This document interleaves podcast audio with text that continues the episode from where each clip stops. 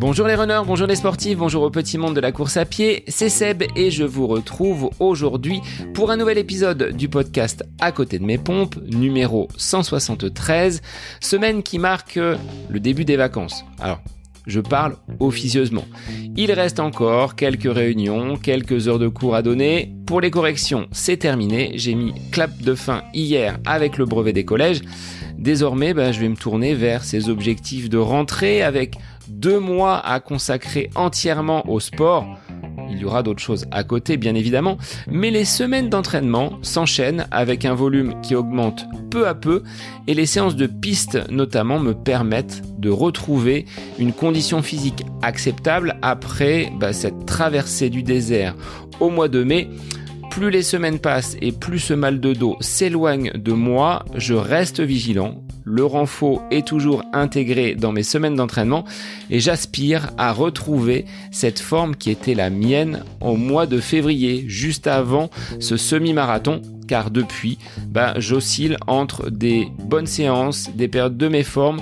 C'est euh, loin d'être, on va dire, l'euphorie, mais en tout cas, je suis sur le bon chemin. Les bons résultats et les performances, eh bien, ce ne sont pas que des séances d'entraînement qui se mettent bout à bout. Il y a aussi un gros facteur qui est l'alimentation. C'est ce dont nous allons discuter avec mon invité du jour. Et si vous accédiez à l'énergie infinie d'avoir cette capacité de courir sans fin sans manquer de carburant Eh bien c'est la promesse avancée par mon invité du jour, Olivier Maria. Cet athlète est adepte de la course minimaliste.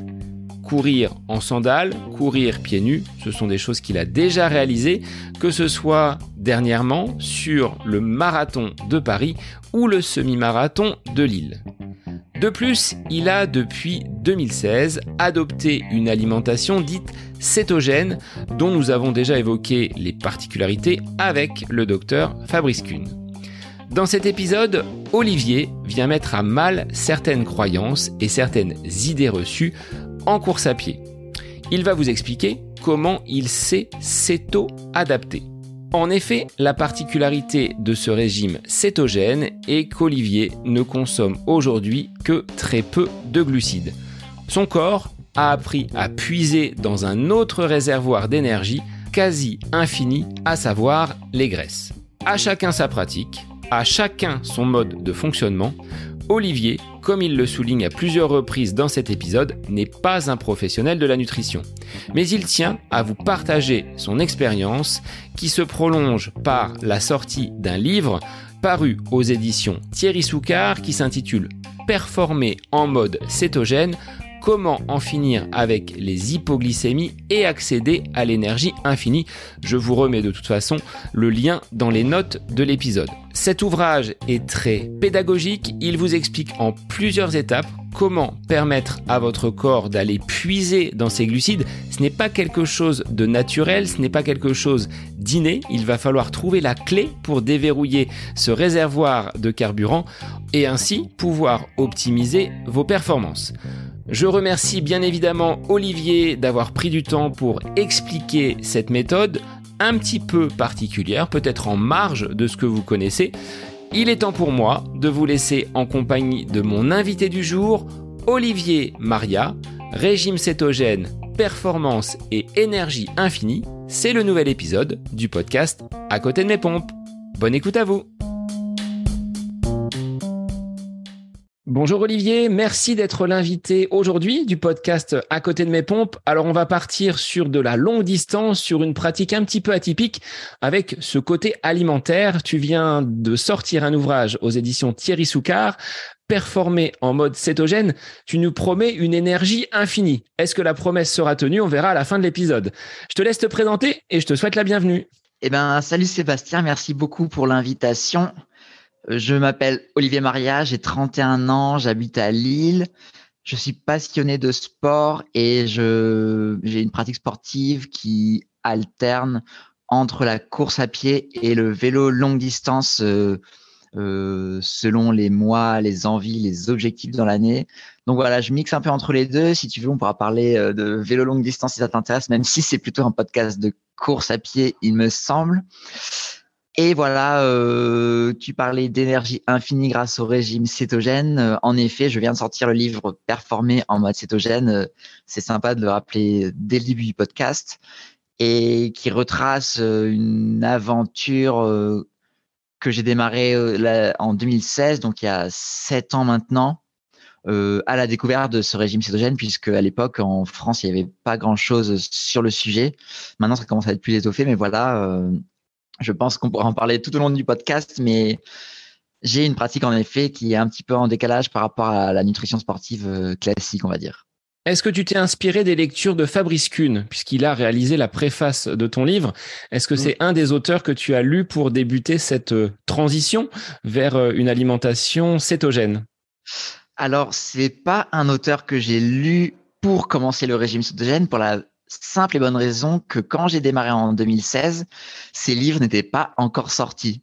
Donc euh, c'est en effet Fabrice a écrit ma préface et j'en étais hyper heureux parce que aujourd'hui c'est lui qui a sorti les livres de référence en France sur le sujet sur la notion de sport sous alimentation cétogène ou low carb parce qu'il a écrit plusieurs livres qui sont qui ont des approches un petit peu différentes et euh, du coup, quand j'ai commencé en 2016, il n'y avait aucun livre, il n'y avait pas les livres de Fabrice, euh, ni aucun en français. Et donc, euh, je les ai découverts plus tard, alors que je commençais à être euh, un petit peu au fait du sujet, parce que je pense que ça devait faire 2, 3, 4 ans peut-être que j'étais un peu dans le truc. Mais en fait, ce qui s'est passé, c'est que moi, en 2016, quand j'ai commencé le régime cytogène, euh, comme je viens de te dire, il n'y avait aucune ressource en français sur le sujet. Tu vois, moi, j'avais découvert ça sur un livre en, dans un livre en français qui s'appelait Tous des héros de Christopher McDougall, paru aux, éditions Guérin. Un livre vraiment incroyable, mais qui ne traite pas euh, spécifiquement du régime cétogène, mais à la fin du livre, il y a quelques pages qui en parlent. Et en fait, moi, quand dans ce livre, j'avais lu, enfin, j'avais lu le, terme d'énergie infinie que tu as cité, parce que c'est vrai que c'est un terme que j'utilise beaucoup, même si c'est à prendre avec de grosses pincettes. C'est plutôt une expression. Euh, moi, je me suis dit, waouh, énergie infinie, ça a l'air fou. Euh, on peut courir des, des, heures et des heures, des jours et des jours sans hypoglycémie. Ça a l'air trop bien. Donc, je me suis un peu lancé comme ça grâce à ces lectures. Par contre, dès que je tapais sur Internet, euh, d'ailleurs, à l'époque, je savais même pas que le terme de régime cétogène existait. Mais quand je tapais sur Internet low carb et tout, en fait, en français, il y avait strictement rien. Et alors, dans, par rapport aux maisons d'édition, c'était encore pire. C'était le néant absolu. Donc, moi, j'ai commencé comme ça euh, en lisant des, des articles, des sites Internet, des livres en anglais j'avais un peu du mal à comprendre et tout. Et euh, six, sept ans plus tard, c'est vrai que le sujet a été un peu mis sur la table en France. Euh, à ma petite échelle, j'essaie un peu d'y contribuer avec mon site, avec euh, du coup mon livre et tout.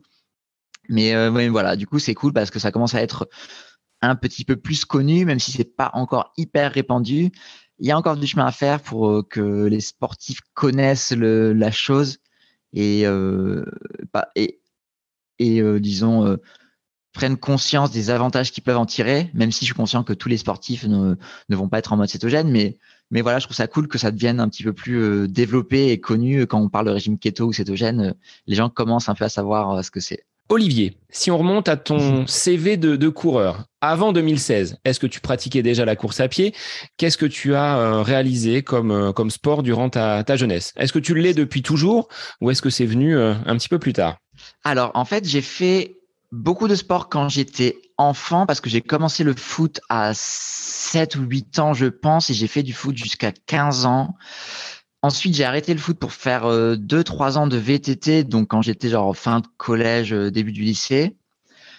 Et, et après, euh, arrivé dans la vie étudiante, euh, bah, je pense qu'on est beaucoup dans ce cas-là à abandonner complètement le sport pour découvrir d'autres plaisirs étudiants, faire la fête, etc. Et à cette époque, euh, j'avais déménagé de Nice où j'ai grandi pour débarquer à Grenoble pour faire mes études. Et donc pendant euh, pas mal d'années, j'ai j'ai pas pensé une seule seconde au sport. J'avais d'autres choses euh, d'autres choses en tête. Et en fait, je sais pas pourquoi j'ai eu ce déclic, mais vers la fin de mes études, je, je devais avoir 22, 23 ans, je pense. J'ai eu le déclic de me remettre au sport euh, le plus simple, c'était de faire la course à pied parce qu'il y avait euh, des gens de mon entourage qui s'étaient mis et je trouvais ça assez marrant de, quand je les voyais, tu vois, faire un semi-marathon en deux heures, je me disais, mais c'est un exploit immense de faire un semi-marathon en deux heures. Jamais j'y arriverai. Mais, euh, mais j'ai mis mes, j'ai mis mes baskets. Enfin, j'ai acheté mes, des baskets et je me suis dit, bah, allez, on se met dans la course à pied. euh. Et en fait, j'ai pris le virus total de la course à pied sur route. Donc, j'étais à Grenoble. Euh, et ouais, en fait, du jour au lendemain, j'ai commencé à faire, je suis passé de zéro minute de sport par semaine à, euh, je sais pas, euh, trois, quatre sorties en course à pied. Tu vois, ça me paraissait immense à l'époque et je me suis pris un peu au jeu de, de, de faire de la, de la course à pied pour la compétition, pour essayer de faire des chronos, commencer à faire des, des courses, euh, donc des courses assez classiques, genre 10 km semi-marathon pour commencer. Et j'ai commencé le sport comme ça. Et en fait, euh, parallèlement à ça, j'ai découvert le vélo un petit peu par hasard parce qu'on m'avait offert un vélo et puis habitant à Grenoble, euh, il y avait des petits cols hyper sympas, tu vois, je montais dans le Vercors euh, après les cours, euh, je m'amusais bien, mais sans trop me dire le vélo, ça va être une part importante de mon activité sportive. Et en fait, ça c'était ma dernière année d'études avant de quitter Grenoble parce que j'étais à peu près sûr de quitter Grenoble après mes études. J'ai des potes qui m'ont dit viens, on va courir en montagne au lieu de courir sur route parce que moi je savais pas du tout qu'on courait en montagne, je savais pas que le trail existait, tu vois. Maintenant c'est quand même très répandu, mais à l'époque, enfin je j'étais pas du tout dans le milieu. Et tu vois, quand j'ai des potes qui me disent viens, on va courir en montagne, au début j'étais un peu sceptique parce que pour moi la montagne c'est la randonnée. Et en fait là je me suis pris une claque parce que tu vois quand tu montes euh, en mode randonnée un peu légère où tu peux aller vite, tu peux rapidement être sur les sommets, avoir des vues de fou et tout. Là c'était une sacrée claque, sauf qu'en fait malheureusement euh, je suis tombé amoureux du trail, euh, j'en ai fait un petit peu et l'année d'après j'ai déménagé à Lille où je suis actuellement, où j'ai complètement dû faire une croix sur le trail. Donc, euh, donc voilà pour mes débuts du sport. Et puis après à Lille, euh, j'ai j'ai fait une croix sur le trail. Je me suis mis un peu plus sérieusement à la course à pied sur route en intégrant des clubs, des, des groupes et tout. J'ai un peu chassé les chronos pendant dans pas mal de temps. Et en fait, avec le Covid, euh, en, 2000, en 2019, je me suis blessé euh, en préparant un marathon, en faisant n'importe quoi, en doublant ma charge d'entraînement du jour au lendemain. Euh, J'avais un super niveau en course à pied jus- jusqu'au moment où je me suis blessé, j'ai abandonné mon marathon. Parallèlement, j'avais toujours mon vélo dans le garage et je me suis dit, bah tiens, on va se mettre plus sérieusement au vélo parce qu'avec une fracture de fatigue, on peut plus, tr- plus trop courir. Et c'est là où j'ai eu le virus du vélo longue distance, où sans trop, euh, pareil, sans trop savoir ce que c'était comme euh, discipline, qui avait vraiment une discipline, des compétitions de pratique et tout. Mais je me suis lancé dans le vélo longue distance, un peu en mode voyage, euh, ce qu'on appelle aujourd'hui ultra distance ou bikepacking. Tu vois, c'est de partir assez léger pour des, pour plusieurs jours. Et pendant deux, trois ans, je le suis encore maintenant, j'ai bien poncé le truc de, des compétitions, de faire le plus de distance possible en moins de temps possible, avec un chrono qui s'arrête jamais pendant genre 7 jours ou 2500 km. Euh, on en parlait hors antenne, mais ouais, j'ai fait deux fois la Race Cross France sur le format 2500. Et c'est marrant parce que c'est une course qui part aujourd'hui et c'est la première fois en trois ans que où je prends pas le départ. Du coup, je suis assez ému de voir les gens partir. Donc voilà pour mon passé de sport. Globalement, je sais pas si j'ai bien résumé, si si euh, j'ai parlé de tout, mais voilà. Alors, est-ce qu'il y a un lien entre cette euh, bascule vers une alimentation cétogène et une euh, pratique sportive accentuée. Est-ce qu'on peut euh, trouver un- une passerelle? À quel moment tu as décidé dans cette euh, pratique, on va dire, de la, de la course à pied sur route, du vélo longue distance que tu, euh, que tu réalises également? Est-ce que tu t'es découvert des problématiques alimentaires qui t'ont conduit justement à développer une alimentation différente? Ouais, et ben carrément, ouais. En fait, quand j'ai commencé la course à pied, euh, j'étais tellement passionné que je lisais absolument tout ce qu'il fallait faire. Enfin, je lisais tous les articles, les livres de nutrition sportive.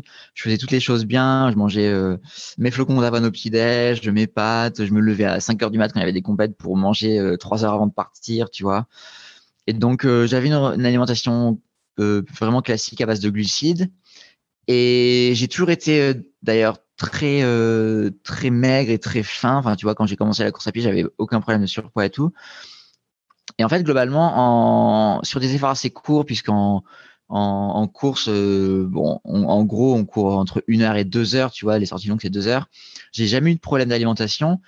Par contre, en vélo, où là, je savais pas trop euh, comment. Enfin, j'avais les mêmes les mêmes aliments, tu vois, les, les barres de céréales et tout. Et en fait, vu qu'on vu que je partais plus longtemps, et ben des fois, je partais un peu à l'arrache, sans trop avoir de choses dans mes poches et tout. Et je me suis tapé des hypoglycémies ou des fringales de l'espace parce que tu vois, autant en course à pied, je trouve que tu peux plus anticiper, tu as un effort avec des chocs et tout qui est plus court et donc du coup tu peux ressentir un peu le avant d'avoir la fringale pour anticiper le truc. Par contre, en vélo, je m'étais pris des fringales de l'espace. J'ai des souvenirs où genre euh, j'étais complètement cloué euh, à devoir m'allonger au bord de, au bord du sentier, à devoir euh, à devoir avaler du sucre pour essayer de repartir, à avoir des vertiges, tu vois, la vue qui se trouble et tout, enfin des sensations vraiment horribles quoi. Et à l'époque, vu que j'avais jamais découvert ça, je savais pas du tout ce que c'était. Et euh, j'en ai une ou deux, et puis après je me suis dit bon bah écoute c'est la vie, c'est comme ça. Et puis j'avais d'autres exemples où après ça, quand je redescendais de mon col dans le Vercors, et eh ben je passais devant une boulangerie, je me prenais trois sodas, euh, trois pâtisseries, et puis là ça allait mieux. Mais après tu vois, tu t'aperçois que ton ton corps il est saturé de sucre. Tu as des sensations vraiment horribles, tu es un peu dans un état léthargique, tu rentres chez toi un peu comme comme tu peux et et en fait, j'étais un peu dans je découvrais ces sensations un petit peu pas très agréable, tu vois, mais tout en me disant bon bah écoute c'est la vie, c'est comme ça. Euh, j'ai pas apporté assez à manger, euh, il faut que je mange plus sur mon vélo, il faut que je mange un peu toutes les 10 minutes, toutes les 15 minutes. Et c'est à ce moment-là que j'ai découvert le livre Tous des héros dont je te parlais, où là l'auteur euh, esquissait un peu les contours de ce que pouvait être un régime cétogène, où il parlait de d'exploits de, de personnes qui courait des heures et des heures avec une énergie débordante. Tu vois, il parlait d'énergie infinie, entre guillemets, comme je te disais. Et tu vois, quand je faisais parallèle avec mon expérience de la nutrition en sport, de, de mes fringales ou deux heures de vélo, je me disais, bah, comment c'est possible qu'il, lui, il me parle de, de personnes qui ont une énergie infinie, qui partent courir des heures et des heures avec une énergie folle sans rien avaler. Alors que toi, au bout de deux heures, tu étais en PLS sur le bord du ah chemin. Bah ouais, ouais, ouais. Moi, j'étais complètement KO et tout. Et là, ça m'a quand même mis la puce à l'oreille. Puis j'étais à un moment de, à un moment de ma, de, de ma vie, tu vois, où, j'étais assez ouvert aux expérimentations. Et je me suis dit, bah écoute, euh, il me raconte ça, ça a l'air trop cool, je vais essayer. Si ça marche pas, euh, tant pis, je reviendrai en arrière. Mais si ça marche, bah, ça peut être tout bénef. Et puis voilà. Tu as fait ton expérimentation tout seul. Tu ne t'es pas tourné vers un diététicien, quelqu'un qui aurait pu t'accompagner? Non, non, non. Alors clairement, euh, je conseille vraiment de pas faire n'importe quoi parce que ça demande des, pas mal de changements métaboliques et tout. Donc euh, si les personnes qui nous écoutent ont des problèmes de santé, ont des problématiques, euh, euh, moi je suis pas nutritionniste, je suis pas diététicien, donc si vous voulez euh, changer d'alimentation, soyez bien conscient de, de, ce que ça peut changer dans votre dans votre métabolisme et tout. Allez vous faire conseiller par des médecins s'il faut. Donc voilà, moi je suis pas du tout médecin. je partage mon expérience parce que ça a marché pour moi. Et, et en, plus, à l'époque, euh, comme je te disais, il y avait aucun contenu euh, euh, en français et en France. Et il y avait, je connaissais pas de nutritionniste quoi qui était un peu spécialisé là-dedans. Donc voilà, j'ai commencé, j'ai fait, ma, j'ai fait ma popote un peu tout seul. J'ai fait plein d'erreurs. Euh, je savais pas que le terme cétogène existait, mais voilà, ça a été le début d'une aventure. Ça a été un peu le, le pied à l'étrier. Et puis au bout de quelques semaines, quelques mois, je me suis dit oh c'est marrant mon truc, je vais créer un compte Instagram pour montrer mes plats à mes parents. J'ai créé donc Low Carb et euh, 5-6 ans plus tard, ça a quand même pris une certaine ampleur parce qu'aujourd'hui, euh, c'est une partie de mon activité. Enfin, ça me prend pas mal de temps sur mon temps perso et tout. Donc, euh, donc voilà comment tout, tout ça a commencé. Ouais. C'est à cette époque-là où tu as découvert l'existence de la cuisine, où tu euh, réalisais déjà des bons petits plats auparavant? Non, bah, j'ai toujours, j'ai toujours bien aimé cuisiner. Donc euh, ça, c'est un, c'est quelque chose que j'ai toujours gardé en moi. J'aimais bien faire des petits plats, euh, passer du temps en cuisine. Et avec le régime cétogène, j'ai continué cette euh, passion de la cuisine, d'aller acheter au marché ces petits, ces petits aliments parce que c'est hyper important en cétogène ou pas en cétogène d'ailleurs de de baser son alimentation sur des produits frais, bruts, locaux, de saison, bio si possible et tout. Donc j'ai gardé ce truc de prendre du plaisir dans l'assiette, c'est hyper important pour pour euh, pour pas manger toujours la même chose, pour pour varier et tout. Et donc euh, donc ouais, c'est une partie de c'est une partie que j'aime bien en cétogène parce qu'on découvre plein de nouveaux aliments, on apprend de nouvelles façons de cuisiner. Donc euh, ça c'est hyper cool aussi. Avant, Olivier, de revenir en détail sur ce qu'est le régime cétogène, hein, parce que c'est l'objet de, mon invitation et de ta présence sur le podcast aujourd'hui, je voulais revenir sur ta pratique, tu le disais, elle est un petit peu euh, marginal. Tu es adepte des longues distances. Tu as réalisé euh, des courses en sandales, un semi-marathon mmh. pieds nus et un marathon en plus en étant à jeun. C'est le fruit d'expérimentation. C'est ce côté aventure, cette euh, envie de découvrir des choses sur euh, sur toi-même, sur le côté humain. Est-ce que le corps peut te te permettre de, réaliser? Comment tu en es arrivé à, ces différents défis? Si tu peux en expliquer quelques-uns. Bah, bien sûr. En fait, c'est vrai que comme tu l'as dit, je suis adepte de la course à pied minimaliste en sandales ou pas d'ailleurs. Et c'est vrai que c'est plus, je, dirais que c'est le fruit d'une curiosité où tu vois, quand, quand j'ai découvert des écrits, des livres, euh, il y a notamment un livre qui s'appelle Born to Run, qui est un peu le, la référence en course à pied minimaliste euh, de Christopher McDougall également, que je conseille à tous de lire parce que c'est vraiment une belle épopée, euh, un super récit. Et en fait, tu vois, je pense que je suis assez curieux et quand je lis ce genre de récits de d'athlètes qui ont une autre approche de la du sport, de la course à pied, un rapport qui est plutôt basé sur le fait de d'exploiter les capacités naturelles du corps humain en mettant moins d'interférences entre son pied et le sol pour découvrir une autre façon de courir un petit peu différente et donc plus naturelle comme je le disais. Tu vois, moi je suis assez curieux et, quand je lis ça, je me dis ah bah ça a l'air cool, euh, ça a l'air cool d'essayer. D'autant plus que quand j'ai découvert le principe de course à pied minimaliste, ça faisait pas longtemps que je courais, ça devait faire genre euh, à peine un an, tu vois. Et en fait, euh, il y a, y a quelque, chose, quelque, chose, qui est assez important euh, en course à pied minimaliste, pieds nus ou en sandales, parce qu'il y a plusieurs mouvements un peu parallèles. C'est qu'en fait, il vaut mieux commencer la course à pied minimaliste quand on n'a pas forcément de gros antécédents en course à pied et quand on n'a pas quand on n'a pas, je dirais, euh, pris d'habitude euh, en d'habitude à cause de chaussures ou qu'on n'a pas une foulée qui est bien installée. Parce que tu vois, si ça fait 20 ans que tu cours, et eh bien forcément ton corps il a enregistré une façon de courir euh, d'un point de vue de la de la foulée, de l'attaque soit talon, soit avant du pied, de, de la cadence, etc. Et en fait, après une expérience de 20 ans en course à pied, ça va être hyper dur de changer ses habitudes et si tu demandes du jour au lendemain à ton organisme de changer ses habitudes, eh ben il va prendre un petit peu, il, ça va être un, ça va lui causer un certain stress, tu vois. Alors que si tu commences directement la course à pied en, minimaliste, en sandales ou pieds nus ou quoi, et eh ben en fait ton organisme n'a pas encore d'antécédents et n'a pas encore pris d'habitude, donc tu vois il est un peu tout neuf et c'est un petit peu le moment, le meilleur moment pour lui faire apprendre directement les bonnes habitudes. Tu vois, c'est comme si ton organisme, c'était un peu un, pot de terre qui est pas encore cuit, hop, tu peux le façonner, et puis une fois qu'il est cuit au bout de quelques années, bah là, c'est un peu tard pour le faire changer de forme. Donc en fait, j'ai découvert la course à pied minimaliste comme ça. Avant, j'étais pas trop, je courais pas forcément en sandales et tout, mais j'ai directement pris l'habitude de déjà d'avoir une foulée plutôt avant-pied assez légère. On dit souvent qu'il faut essayer d'apprendre à, marcher ou à courir sur des œufs, à essayer de faire le moins de bruit possible. Et avant d'apprendre plein de trucs théoriques, de fréquence de cadence et tout, si juste tu essayes euh, de courir et de te concentrer pour faire le moins de bruit possible en te disant euh, je cours sur des œufs ou alors euh, je cours dans mon couloir pour essayer de pas réveiller la nuit mes, les, mes voisins de chambrée, tu vois. Et eh ben rien qu'en essayant de courir en faisant pas de bruit, en faisant le moins de bruit possible, et eh ben déjà tu vas changer ta, ta, façon de courir pour une façon qui est un peu plus euh, euh, souple, légère et qui peut te protéger des, des blessures. Donc voilà, depuis ça, c'était à, euh, je sais pas, 6, 7, 8 ans. Maintenant, je suis plutôt adepte de la, des sandales et tout. Et comme, comme tu le disais, ouais, j'ai fait euh, quelques courses cette année. J'ai fait, j'ai battu mes records sur semi-marathon et sur marathon en sandales.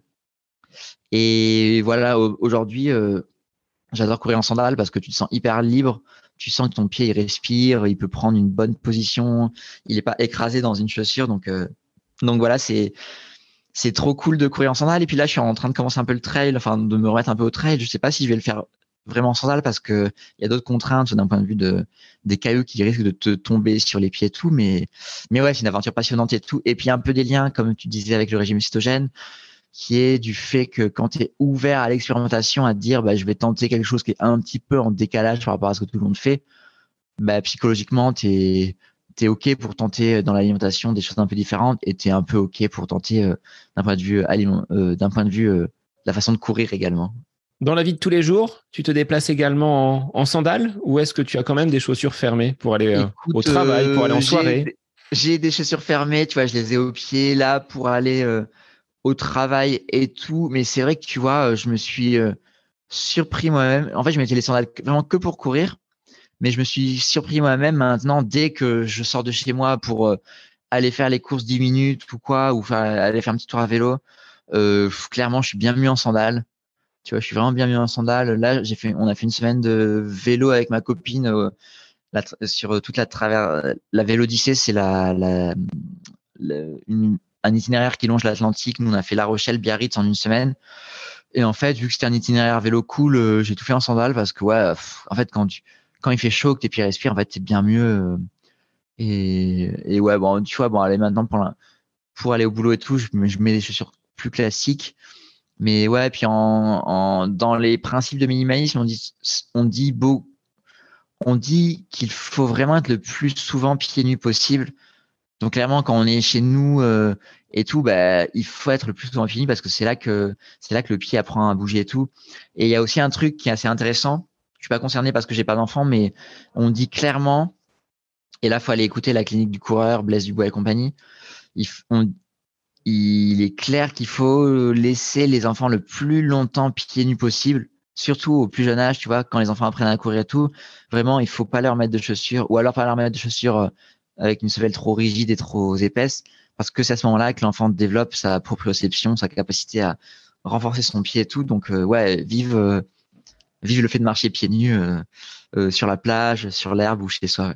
Donc ça t'a valu quand même quelques articles, quelques publications pour mettre hmm. en lumière justement ces, euh, ces courses en sandales. Donc sur le, le marathon où tu l'as fait à jeun. Donc on viendra tout à l'heure sur euh, cette euh, préparation donc d'avant compétition au niveau alimentaire, mais pieds nus sur le semi-marathon de Lille avec un chrono d'une heure vingt. Donc c'est que ça carbure quand même. Même sans le carbone, on arrive à performer.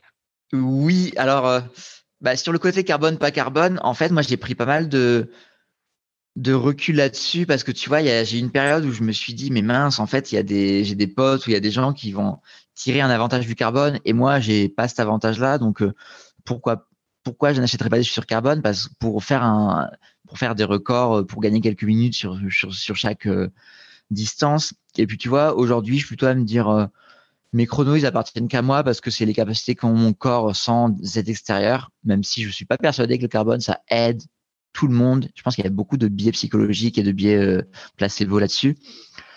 Mais voilà, je me prends pas trop la tête. Euh, maintenant, je préfère courir en mode naturel avec des, en mettant plutôt en avant les sensations, le plaisir de courir en mode naturel que la perf à tout prix. Et euh, je sais que mes, mes records, ils m'appartiennent à moi parce que je les ai fait en sandales. Et euh, alors, ouais, tu parlé de deux courses. Euh, il y avait le marathon de Paris et le semi de Lille. En fait, le semi de Lille, je sais pas si tu as si tu viens de dire que je l'avais fait pieds nus ou en sandales. Alors, moi, j'ai vu une photo où tu finis pieds nus. Oui, alors en fait, voilà, bon, je te fais l'histoire euh, très rapidement.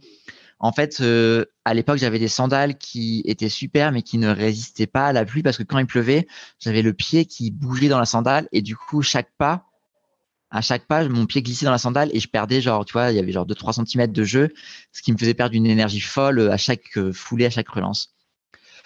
Du coup, euh, j'avais le plan de faire le marathon de Paris avec ses sandales et le semi qui était deux semaines avant, c'était la course idéale pour bien valider euh, des chaussures.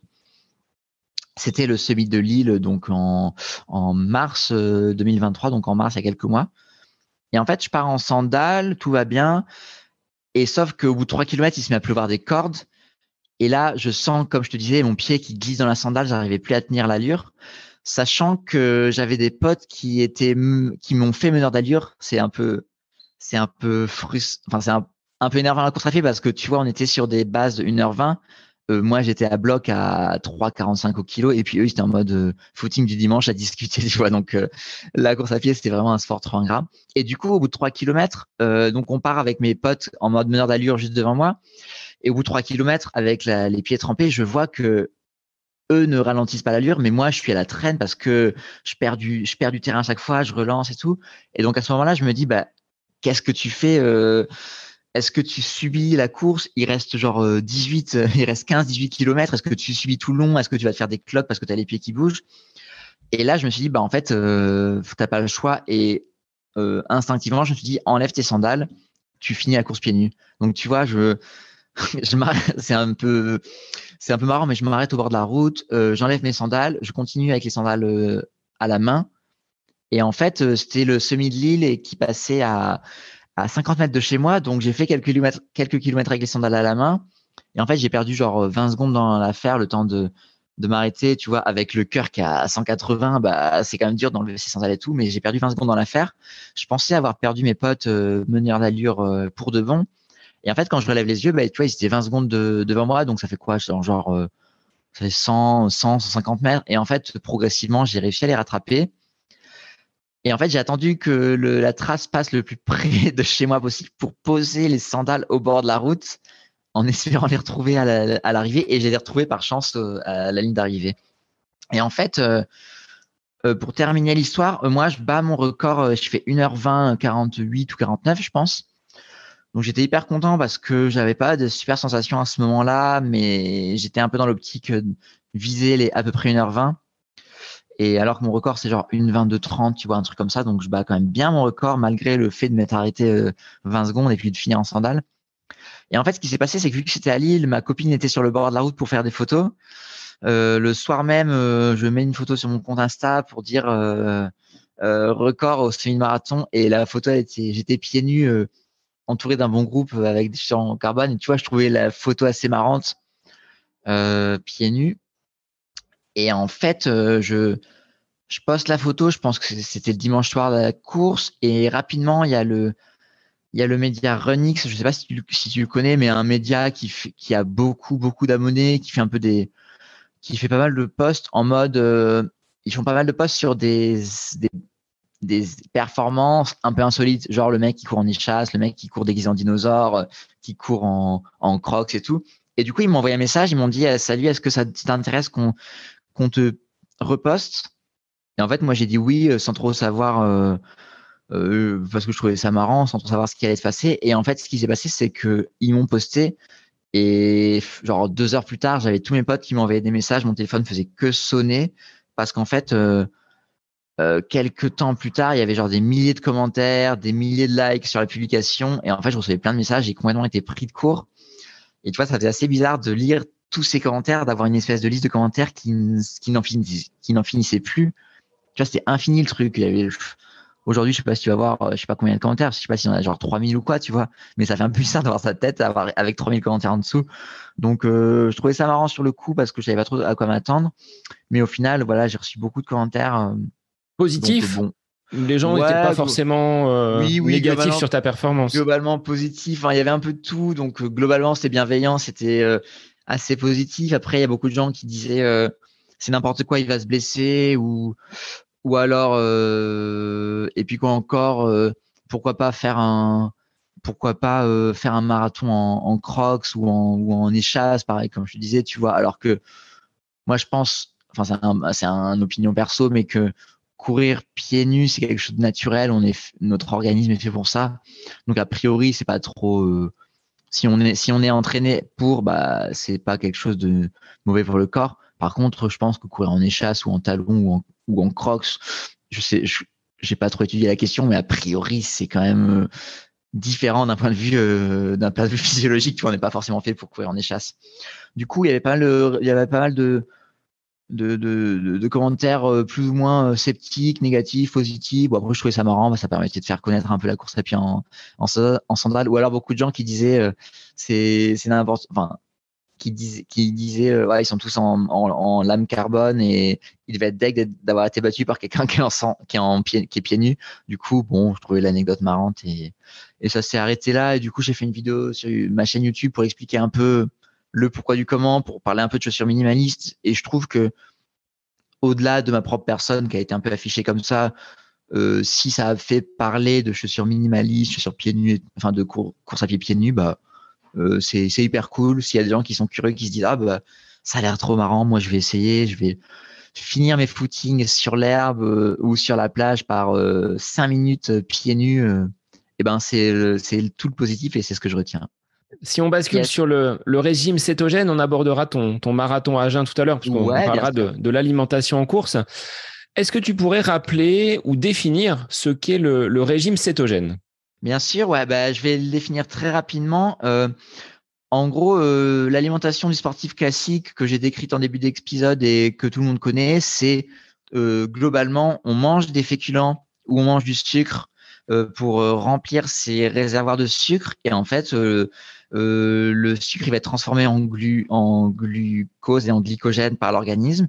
Et c'est ça qui va fournir l'énergie nécessaire à l'organisme pour courir. Donc tout simplement, on mange un plat de pâtes trois heures avant sa sortie. Euh, on a ses réserves de, sucre qui sont au maximum, on part faire son footing. Pendant son footing, progressivement, eh ben, l'organisme va puiser dans ses réserves de sucre. Du coup, les réserves, forcément, eh ben, elles vont diminuer. Et si la sortie est courte, genre une heure, deux heures euh, à basse intensité, eh ben, on rentre chez soi, on n'a pas eu besoin de manger, on se refait un plat de pâtes et là, on, fait, on fait remonter euh, ses réserves de sucre et on fait remonter ce qu'on appelle la glycémie. Donc la glycémie, c'est la quantification de la quantité de sucre qu'on a dans le sang.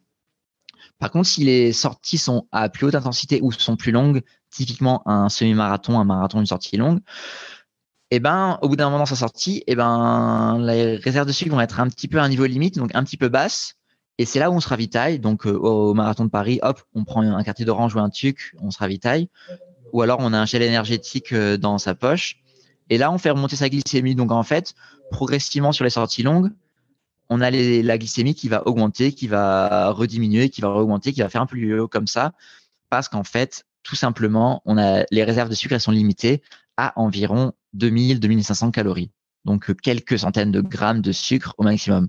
Donc en fait, tu dis, tu as une sortie longue, euh, tu as envie de manger 4 euh, kilos de pâtes, même si euh, tu vas les digérer, mais admettons que tu as envie de manger 4 kilos de pâtes parce que tu te dis, je, vais je vais me dépenser pendant 5 heures, il me faut une énergie folle.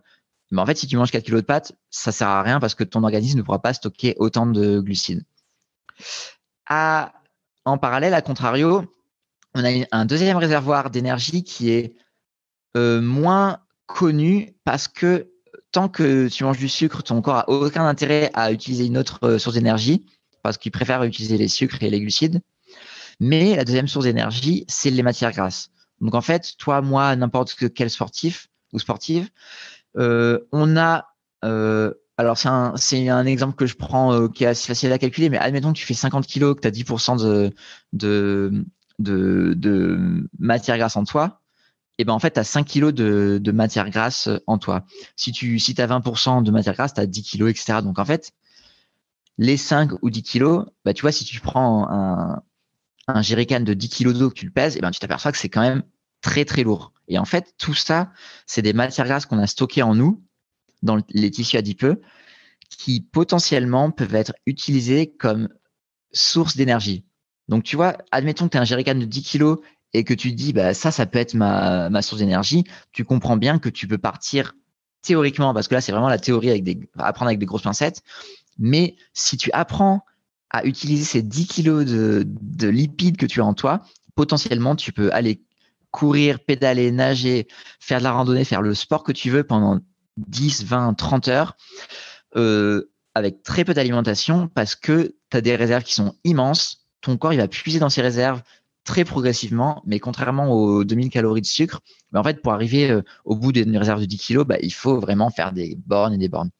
Et en fait, euh, l'avantage du régime cétogène, c'est que à partir du moment où tu tapes dans ces réserves immenses, et ben en fait, tu tapes quasiment plus ça, c'est aussi à, prendre avec des grosses pincettes. Ça dépend des cas, ça dépend des intensités d'effort et tout. Mais tu tapes quasiment plus dans tes réserves de sucre. Donc, en fait, ta glycémie, au lieu de faire le yo-yo comme je t'ai décrit tout à l'heure, ta glycémie, elle est quasiment stable. Ou alors, si tu es sur des, intensités d'effort un petit peu plus élevées, ta glycémie va baisser, mais à une vitesse qui est ultra faible. Donc, en fait, euh, quand tu manges du sucre, tu dois manger genre 80 grammes de sucre par heure d'effort. Si tu es en régime cétogène, tes besoins en sucre, ils sont entre 0 g et 10 grammes par heure d'effort. Donc, euh, en fait, tu ouvres tout un monde. C'est vraiment une autre façon de voir la nutrition sportive. Mais quand tu découvres ça et que tu expérimentes le fait de courir, de pédaler pendant des heures et des heures avec une énergie stable, parce que ta glycémie, elle fait plus de yo, tu plus les hypoglycémies dont je t'ai parlé dans le verre corps, tu vois, eh ben, tu te prends une claque parce que quand tu vois, tu fais trois heures de. Moi, les premières fois, je faisais trois heures de trail en me disant, bah ok, au bout d'un moment, je vais avoir faim, il va falloir que je mange, et que je courais, je courais, et j'avais jamais faim. Je me disais, bah c'est fou ce truc. Donc voilà comment j'ai découvert ça et le principe du régime cétogène pour le sport. Rapidement, voilà. Ce double carburant, on est un peu comme une voiture hybride hein, avec euh, l'apport de sucre d'un côté et les graisses comment on va pouvoir, comme tu l'as dit, ouvrir cette porte? Comment on va aller euh, débloquer peut-être ce, ce, carburant? Parce qu'il n'est peut-être pas accessible vu que l'on est euh, plutôt adepte d'une consommation de, de féculents, de, de, sucre pour euh, notre pratique sportive. Comment on va aller débloquer ces, ces petites capsules de graisse pour nous permettre d'avancer et de continuer à courir pendant des heures? Eh ben, tu as très justement utilisé l'image de la voiture hybride que j'utilise hyper souvent, qui est une super image pour comprendre qu'en gros, une voiture hybride, euh, c'est une voiture qui a deux réservoirs d'énergie, qui a euh, l'électricité et le et l'essence. Et nous, c'est exactement la même chose. On a les, les, sucres et les graisses qui sont nos deux réservoirs d'énergie. Par contre, euh, comme tu l'as justement expliqué, il faut avoir la clé du carburant qui sont les lipides parce qu'en fait, comme je t'ai expliqué tout à l'heure, quand tu manges des glucides, ton corps il a aucun intérêt à, brûler des graisses parce que il, préfère brûler des glucides. C'est beaucoup plus simple pour lui de brûler des glucides. Tu moins de as moins de transformations qui doivent se faire, qui doivent s'opérer euh, grâce à des hormones et tout. Et tant que tu manges des glucides, en gros, l'hormone qui s'appelle l'insuline, qui est faite pour euh, réguler ta glycémie, eh ben, elle va inhiber la capacité de l'organisme à brûler des graisses. Du coup, si on veut apprendre à commencer à brûler des matières grasses euh, lors de sa pratique sportive, il faut changer son alimentation au quotidien, non pas juste autour des séances, mais vraiment au quotidien, et passer sur des régimes qu'on peut qualifier de low carb ou de cétogène. Le principe de ces régimes, c'est qu'en fait, dans son alimentation de tous les jours, on va limiter au maximum sa consommation de, de glucides. C'est à la fois les sucres complexes et à la fois les sucres simples. Donc en fait, moi, l'erreur que j'avais fait au début quand j'ai commencé, c'est que je limitais uniquement mes sucres rapides. Ça veut dire que j'avais éliminé de mon alimentation euh, le sucre de table, donc le sucre blanc, les sodas, les pâtisseries, les, les fruits, les jus de fruits, etc. Sauf qu'il faut également limiter ces glucides. Donc ça, c'est les sucres complexes. Donc c'est tous les, c'est tous les féculents du sportif, c'est les pâtes, le pain, le riz, le quinoa, les céréales, etc. Donc tu vois, quand tu es sportif et que on t'apprend qu'il faut vraiment euh, recharger ses réserves de, de, de, glucides complexes avant les séances, eh ben, tu te dis, et moi j'étais le premier à me dire, mais en fait, c'est un, si j'ai, si j'ai, je, re, je recherche pas mon carburant en, glucides complexes, en féculents, je vais pas avoir de l'énergie pour, euh, pour, euh, pour mes efforts sportifs. Sauf qu'en fait, c'est à partir du moment où tu as des réserves de, de glycogène qui sont basses, parce que quand tu manges pas de glycogène pendant les quelques premières heures ou les premiers jours, ton, ton organisme il brûle les réserves de glycogène qu'il a et de sucre. Au bout d'un moment, elles sont, elles sont vidées. Et c'est à ce moment-là seulement qu'il va commencer à utiliser les matières grasses comme source d'énergie, parce que c'est un mécanisme qui est parfaitement connu et ancré en nous parce qu'on on est fait pour, euh, on a évolué dans un environnement où il n'y avait pas de sucre à gogo et pas de champ de céréales à gogo pour nous fournir des pâtes. Et voilà, c'est vraiment Premier point, on change son alimentation, on réduit sa consommation de glucides et de sucre, donc excite les féculents et les pâtisseries. Et on attend, on, reste sur cette alimentation suffisamment longtemps parce qu'on respecte une période qu'on appelle céto-adaptation. Pendant cette période, le corps apprend à brûler des matières grasses dans la vie de tous les jours et pour l'effort sportif. Et c'est au bout de quelques semaines ou quelques mois qu'on devient performant à brûler des matières grasses pendant l'effort et qu'on, d'un point de vue sportif, qu'on est vraiment en mode brûleur de graisse, euh, énergie entre guillemets infinie. Et c'est là qu'on découvre les plaisirs de, de, de, courir ou de pédaler des heures avec une glycémie qui est stable, avec une énergie beaucoup plus, beaucoup plus stable. Combien de temps ça a pris pour toi cette céto-adaptation? Parce que on peut peut-être pas basculer du jour au lendemain comme ça d'une consommation peut-être à outrance parfois de glucides à presque plus. Je crois que c'est 25, 75 grammes seulement de, glucides par jour. Ça fait très peu si on regarde euh, ça dans son assiette. Oui, alors bah, comme tu disais, d'un point de vue quantitatif, euh, sans rentrer dans les détails, mais en gros, s'il y a des gens qui s'intéressent un peu à la nutrition, qui comptent un peu leurs macronutriments, on parle pour commencer d'une limite haute qui est de à peu près 25 grammes de glucides. Après, avec les années, on peut augmenter, enfin avec les mois qui passent, on peut augmenter, on peut passer à 50, 75, 100 grammes. Et d'un point de vue du temps, alors, je suis pas un bon exemple parce que comme je t'expliquais au début du podcast, moi quand j'ai commencé, j'avais aucune littérature euh, là-dessus qui m'expliquait euh, les erreurs à ne pas commettre. Du coup, j'ai fait plein d'erreurs. Du coup, moi, ça a pris vraiment des mois et des mois. Et mais par contre, ce que j'explique un peu dans mes programmes, dans mon livre et tout sur mon site internet, c'est que si tu fais les choses bien, en gros, si tu es sédentaire, il va te falloir deux semaines. Il faut deux semaines à l'organisme pour switcher du carburant d'un carburant à l'autre. Par contre, d'un point de vue euh, du sport, que ce soit d'un sport loisir ou, que ce soit d'un sport performance, il faut plus de temps. Ça peut se compter en mois. En fait, euh, ce que j'explique souvent, il faut être vraiment hyper attentif d'un point de vue de l'entraînement sportif, c'est que on a parlé des changements à faire dans l'assiette, mais il y a aussi des changements à faire d'un point de vue de l'entraînement sportif. Et en fait, pendant les premières semaines, les premiers mois de céto-adaptation, il faut respecter une intensité d'effort donnée et il faut pas, il faut, disons, un petit peu oublier les efforts intenses, il faut oublier les fractionnés. Il y a quelque chose qui est, un, qui est vraiment à savoir en régime cétogène, c'est que lors des premières semaines, premiers mois, il faut pas espérer battre ses records. En fait, euh, alors ça, c'est, je sais que c'est une période qui est un peu compliquée, qui peut être un peu frustrante, mais en gros, faut bien se dire, ok, les premiers mois, je fais plus trop de fractionnés, j'oublie un peu ça. Je vais, je vais pas faire euh, de l'intensité parce qu'en fait, le principe, c'est que les matières grasses, elles seront utilisées pour des, efforts à basse intensité et les sucres, ils sont préférés pour des efforts à haute intensité. Donc en fait, si tu prives ton, ton organisme de sucre, eh ben, au début, il faut vraiment rester sur des intensités basses. Et c'est progressivement que l'organisme redevient capable de refaire un peu des intensités hautes. C'est pour ça que moi, je conseille à tout le monde de de pas forcément faire de compète, c'est pas forcément une bonne idée, tu vois. Si tu fais un 10 km en semi-marathon au bout de trois semaines de cétogène, ton organisme va rien comprendre parce qu'il a plus son sa source d'énergie euh, euh, habituelle, donc ça sert pas à grand chose. C'est pour ça que le régime cétogène, il est, je trouve qu'il est pas mal à faire, à commencer genre en en, octobre-novembre, tu vois, quand tu as un peu fini tes compètes de l'été ou, ou, quoi. Tu commences en octobre-novembre et puis tu te dis, bah, mon prochain gros objectif, ça dépend des sports, mais en gros, c'est euh, avril, tu vois, les premiers marathons, les premiers trails et tout. Donc ça te laisse un peu de temps, euh, le temps pour euh, t'adapter. Mais oui, clairement, dans les la adaptation, ça dure entre deux semaines et quelques mois.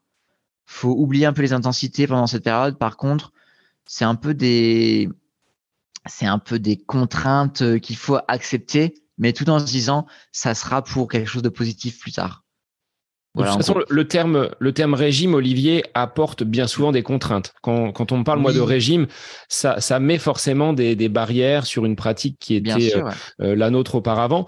En dehors de cette euh, énergie infinie, quels seraient les, les autres bénéfices pour toi en tant que sportif? Est-ce qu'il y a moins d'inflammation? Est-ce que les blessures sont moindres? Qu'est-ce que tu as constaté de par tes diverses expérimentations?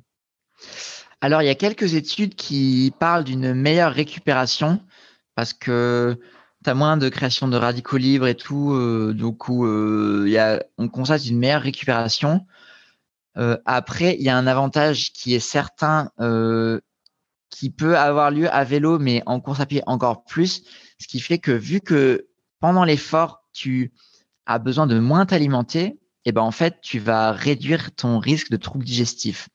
Parce qu'en fait, les troubles digestifs, ils ont lieu en course à pied notamment euh, par rapport à deux à deux choses.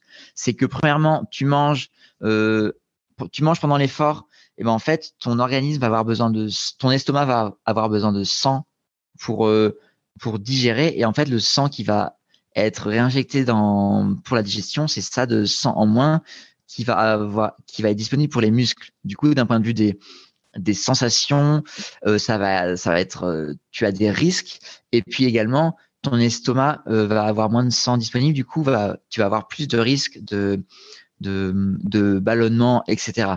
Tu vois, je pense que on est un peu tous d'accord de dire que si tu manges une grosse plâtrée de n'importe quel aliment avant de courir, bah, ça va pas être très agréable, tu vois. C'est des fois c'est mieux de manger on conseille toujours de manger genre trois heures avant ou alors de partir un peu à jeun pour faire des efforts cool.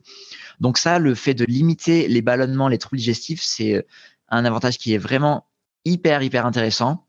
Les troubles digestifs en, en trail, en ultra trail, c'est une des causes d'abandon les plus euh, les plus euh, les plus les, plus, importantes, ouais. Les plus importantes. Donc tu vois, déjà tu limites quand même ces risques. Tu dis ah bah si je fais un ultra trail, j'ai quand même moins de risques d'abandon. c'est aussi d'un point de vue digestif, où il y a un avantage hyper intéressant, c'est qu'en fait, si tu as une alimentation riche en sucre pendant trop longtemps, genre un ultra trail, un effort de 10, 10 heures, un Ironman ou je ne sais quoi, et eh ben en fait, tu vas flirter pendant longtemps avec la limite de tolérance de ton organisme au sucre. Ça veut dire qu'en gros, euh, il y a une limite qui est admise, qui est d'à peu près 80 à 100 grammes de glucides par heure d'effort. Du coup, si tu fais un triathlon, un effort de 10 heures, et que tu manges 80 euh, grammes de sucre par heure d'effort pendant 10 heures, à la fin de ton triathlon, ça te fait 800 grammes. Donc, tu imagines un peu la quantité que c'est. Et en fait, puisque ton organisme ne veut pas digérer plus que c'est plus que genre 80 ou 100 grammes et que tu vas flirter avec cette limite, en fait, tu vas être dans une zone qui est un peu dangereuse et ça peut être à ce moment-là. Donc, euh, en fait, tu peux, tu peux manger 80 grammes de, sucre par heure euh, pendant un marathon de 3 à 4 heures. Organisme va les tolérer. Par contre, sur des efforts de 10, 20 heures, eh ben, au bout d'un moment, il y a un risque que ton, que ton organisme tout entier dit, moi, je suis saturé de sucre, je peux plus les digérer, euh, on arrête là. Par contre, si tu es au milieu de ton ultra trail et qu'il te reste 10 heures à, faire, qu'il te reste 50 km, ou 100 km et que ton organisme a dit stop, je peux plus digérer, je veux plus, euh, je veux plus manger de sucre et que ton corps ne sait pas euh, utiliser matière grasse, là tu vas être bloqué et ça va devenir compliqué. Donc voilà, ça c'est vraiment deux avantages qui sont hyper intéressants d'un point de vue de la, digestion parce que tu, tu limites ta consommation de sucre, tu manges un petit peu moins, du coup ton organisme a moins besoin de digérer. Ça c'est les avantages clairs. Après ouais, il y a un des, immenses avantages que j'ai expliqué au début, c'est que ta glycémie elle fait plus du tout le yo-yo du coup, tu te sens vraiment mieux sur du long terme. Tu as vraiment une clarté d'esprit, tu plus trop de moments vraiment où tu es dans le dur. Tu vois, moi, quand j'explique que en 6-7 ans euh, de régime cétogène, j'ai plus connu une hypoglycémie ou une sensation de fringale vraiment dure, bah, enfin, c'est vraiment trop bien. J'ai vraiment une liberté.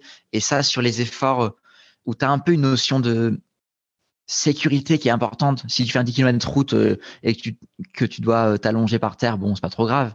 Si tu fais un ultra trail et que tu sais que tu vas passer un col à 2500 mètres d'altitude en pleine nuit, bah, je peux dire que là, tu n'as quand même pas intérêt à devoir t'arrêter et devoir t'allonger pendant trois heures, hein, parce que tu sais que tu vas te cailler, euh, qu'il y a des, que je sais pas, c'est un environnement dangereux, tu as des ravins et tout. Donc, si tu sais que tu as une clarté d'esprit qui va être vraiment stable en tout ton effort, ça pour les sports d'itinérance, les randos et tout, euh, c'est trop trop bien quoi. Et pour rien que pour ça, jamais je retournerai en arrière euh, clairement.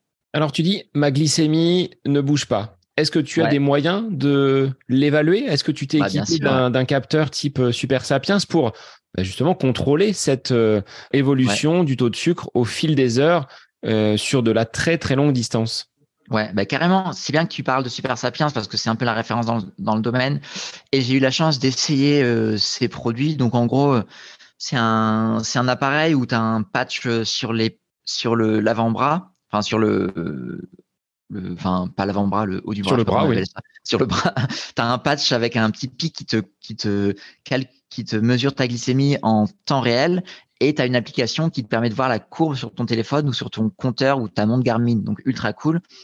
Et en fait, on m'a prêté ça, j'ai essayé sur la Race Cross France, donc je t'en parlais au début du podcast, mais en gros, la Race Cross France, je l'ai terminé deux années d'affilée, c'est 2500 km en autonomie, et en gros, c'est des durées d'effort à mon niveau qui sont d'à peu près 7 jours. Donc en fait, pendant 7 jours, euh, tu roules en moyenne entre 15 et 20, 22 heures par tranche de 24 heures. Donc tu vois, en gros, tu passes ta, tu passes ta journée à rouler à vélo, tu t'arrêtes jamais. Et moi, donc, j'avais le capteur Super Sapiens. Et en fait, c'était hyper intéressant pour regarder ma glycémie en temps réel et puis un petit peu pour valider d'un point de vue euh, scientifique. À, on peut pas faire d'études scientifiques parce que c'est une seule personne, c'est pas à l'échelle d'un groupe entier. Mais moi, je regardais peu ma glycémie tout le temps. Et même si les premiers jours de course, j'étais en mode cétogène ultra strict. Donc, en gros, l'alimentation cétogène en course, c'est quoi? C'est des, beaucoup d'oléagineux, donc euh, amandes, noix, euh, noisettes, cacahuètes, euh, macadamia, etc. C'est beaucoup de fromage, des saucissons si on mange de la viande ou des choses comme ça, tu vois. Donc moi, mon, pendant, pendant les premiers jours, j'étais vraiment en mode focus cétogène. Et là, j'ai constaté que malgré le fait que je mangeais très peu de glucides, bah, en fait, ma glycémie, elle était stable. Et, ça, je ferai un article sur mon site internet là-dessus parce que j'ai toutes les captures d'écran. Euh, donc, euh, c'est hyper intéressant de montrer vraiment la réalité.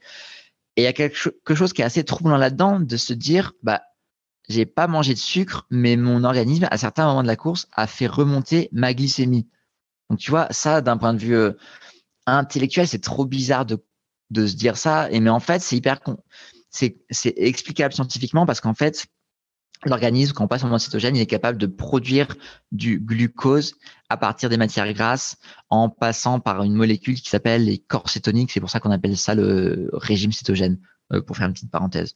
Donc ouais, j'ai constaté euh, grâce à Super Sapiens que ma glycémie était stable. Par contre, euh, ça c'est hyper intéressant aussi, c'est d'expliquer à tout le monde que la glycémie par rapport à un régime plutôt riche en glucides, elle est stable, mais elle est à des niveaux qui sont vraiment bas. Donc ça, c'est un peu bizarre à comprendre, c'est qu'en gros, si euh, je montre ça à des médecins qui vont me parler de nutrition du sport, ils vont me dire que clairement, j'ai une glycémie qui est trop basse pour l'effort physique, parce que si des gens euh, savent euh, ce que sont les vraies valeurs de glycémie, j'étais à peu près entre 80 et 100, 120 gras, 120 de glycémie. Je sais pas là, je me rappelle pas de quelle est l'échelle, si c'est en, en millimol par euh, décilitre ou je ne sais quoi. Mais voilà, elle, était entre 80 et 120 grammes. Alors qu'on dit plutôt que pendant l'effort physique, il faut être autour de 150, 180, il me semble. Et euh, d'ailleurs, Super Sapiens me disait que j'étais en zone de récupération et que j'étais pas en zone de, d'effort physique. Donc voilà, je l'ai mesuré, c'est hyper intéressant. Si des gens ont un peu les moyens, parce que c'est des choses un peu chères, mais ils veulent se lancer en, cétogène et, euh, et veulent mesurer avec Super Sapiens, parce que tu vois, avec les années, tu sais un petit peu quand ta glycémie est un peu basse. Par contre, au début, c'est hyper intéressant pour euh, mesurer sa glycémie, pour pas prendre de risques euh, si, si, si ça fait un mois que tu es en régime cétogène et que tu n'as pas trop de recul en fait. Alors dans l'assiette, d'un pratiquant du régime cétogène. Qu'est-ce que l'on va y trouver? Il faut de la couleur, il faut de la variété, mais on bannit donc tous ces, euh, tous ces féculents et tous ces glucides. Est-ce que ça réduit pas quand même le champ des possibles? Est-ce qu'on arrive quand même à mettre des choses dans l'assiette? Si oui, ben dis-nous, Olivier, ce que l'on peut, ce que l'on peut mettre. Ben, alors déjà, faut être, faut que tu sois clair et honnête avec tout le monde. Forcément, ben, je viens de parler d'un groupe entier d'aliments qu'on va, dont on va éliminer la consommation ou alors qu'on va restreindre au maximum. Donc euh, forcément, c'est plus contraignant qu'une alimentation plus classique. Par contre, on peut vraiment se faire plaisir, manger diversifié, euh, euh, avoir des repas colorés, euh, qui ont plein de goût et tout. Et concrètement, une assiette cétogène, c'est quoi? C'est des bons légumes de saison. en, dans l'idéal, c'est de privilégier les légumes verts qui sont plus pauvres en glucides que les que d'autres légumes. Donc en gros, pour faire simple, les épinards c'est plus pauvre en glucides que les carottes ou les oignons. Du coup, on va privilégier ça. Euh, donc voilà, l'assiette c'est une grande partie euh, légumes, légumes verts, euh, légumes crus, légumes cuits. Après, on a une, une belle source de protéines. Donc ça, ça peut être viande, ça peut être poisson, ça peut être œuf. Et ensuite, on a des bonnes matières grasses. Donc, les bonnes matières grasses, c'est quoi? C'est qu'on se limite pas forcément en beurre pour la cuisson, en huile d'olive pour la cuisson, ou alors dans les salades. Et, euh, et en fait, en régime cétogène, puisqu'on on réduit sa consommation de, de glucides et qu'on va euh, avoir ça en calories qui vont être ingérées en moins, on va augmenter un petit peu sa consommation de matières grasses. C'est-à-dire qu'en gros, euh, on passe à à peu près 40-50% euh, des calories qui sont consommées en matière grasse. Donc ça, ça fait peur un petit peu comme ça quand on... Bah oui, est-ce que c'est pas trop parce que les médecins là, ils peuvent tirer la sonnette d'alarme? Est-ce que vous ne mangez pas trop gras, monsieur? Et non, finalement, ça fait bah, partie des bases, ça fait partie des principes ça fait partie un peu des principes et en fait on mange plus de matières grasses euh, on va utiliser les matières grasses et en fait euh, d'un point de vue de des bilans sanguins on explique que ça va un peu changer les profils de, de cholestérol notamment mais mais finalement il n'y a pas euh, il a pas trop de risques parce que ça réduit aussi beaucoup euh, les tous les facteurs d'inflammation. Et en fait le, le tout c'est de ne pas faire d'avoir un régime bourré de matières grasses et bourré de glucides en même temps, c'est que si tu limites ta consommation de glucides, tes niveaux d'insuline vont baisser et tu vas plus avoir le principe qui est que quand tu manges beaucoup de glucides, et eh ben en fait, ils vont être stockés sous la forme de matières grasses. Donc en fait, même si tu manges des matières grasses, c'est pas ça qui te fait prendre du poids parce que euh, c'est parfaitement documenté et expliqué que c'est plutôt la surconsommation de glucides qui risque de te faire prendre du poids par ce mécanisme d'insuline qui va te faire euh, stocker les glucides, les transformer en, matière grasse. On consomme vraiment du local, on cuisine à la maison, donc on abandonne tout ce qui est produit, euh, on va dire industriel, ce qui fait que mm, on est peut-être plus à même de savoir ce qu'on met dans son assiette. Bah exactement. En fait, ce qui se passe, c'est que il y a des produits labellisés low carb ou cétogènes qui commencent à faire leur apparition sur le marché. Ou alors, moi, j'ai beaucoup de personnes qui me demandent ou des sites internet qui qui expliquent quel produit cétogène ou quoi consommer. Mais moi, je suis plutôt partisan de dire la base de l'alimentation, ça doit être vraiment euh, produit frais de saison, coloré, euh, le moins transformé possible. Parce que d'un point de vue de la santé, c'est vraiment ce, qu'il y a de mieux à faire. Et en fait, si on base son alimentation là-dessus, eh ben, on n'a pas trop de, on a aucun intérêt à se gaver de produits industriels. Après, si euh, il vaut mieux manger de temps en temps un produit euh, industriel pauvre en glucides pour se faire plaisir plutôt que d'aller manger le, même produit euh, bourré de sucre si tu veux limiter ta consommation de sucre ta consommation de sucre. Malgré tout, moi, je suis plutôt partisan de dire, il faut pas regarder que les macronutriments et, et que le fait qu'un produit soit pauvre en glucides, mais c'est hyper important de manger pauvre en, de manger euh, peu transformé, bio, local, de saison, etc. Est-ce que tu as un rythme avec des prises alimentaires qui sont différentes d'une alimentation classique Est-ce que le matin, tu t'autorises à sauter le petit déjeuner parce que tu n'en ressens pas le besoin? Comment tu organises sur la journée tes, prises alimentaires? Alors oui, en effet, je, ça fait des années que je mange plus beaucoup de petits déjeuners. J'en mange, tu vois, j'en mange quasiment pas la semaine avant d'aller au boulot. J'en mange des fois le week-end parce que c'est des moments en famille et tout. Mais euh, il y a quelque chose qui est intéressant en régime cétogène, c'est de passer en mode euh, jeûne intermittent, c'est-à-dire que tu manges seulement deux repas dans la journée et tu as une fenêtre qui est d'à peu près 15-18 euh, heures dans la journée où tu vas pas manger. Et ça, c'est une aide certaine quand tu débutes le régime cytogène parce que cette fenêtre euh, sans alimentation, ça va t'aider à baisser encore plus tes niveaux d'insuline et à encore plus puiser dans tes réserves de, sucre pour les vider un petit peu plus rapidement. Et ça aide ton organisme à, à taper un peu plus rapidement dans tes réserves de. de c'est ce qu'on appelle l'état de cétose, où les corps cétoniques vont euh, être produits un petit peu plus rapidement. Exactement, ouais, exactement. Parce qu'en fait, voilà, euh, je l'ai expliqué, mais quand tu manges, quand tu manges un peu plus de glucides, ben ça inhibe la capacité de l'organisme à créer des, à, arriver dans cet état de cétose. Donc voilà, moi au quotidien, euh, je suis assez partisan du jeûne intermittent.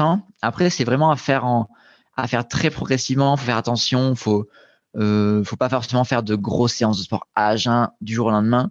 Par contre, euh, c'est vraiment un, un plaisir, euh, tu vois, moi, de faire mes séances de sport le matin à jeun, euh, un petit peu le ventre vide, euh, je trouve que c'est hyper agréable. Donc voilà, en régime cétogène, il n'y a pas forcément de règles là-dessus.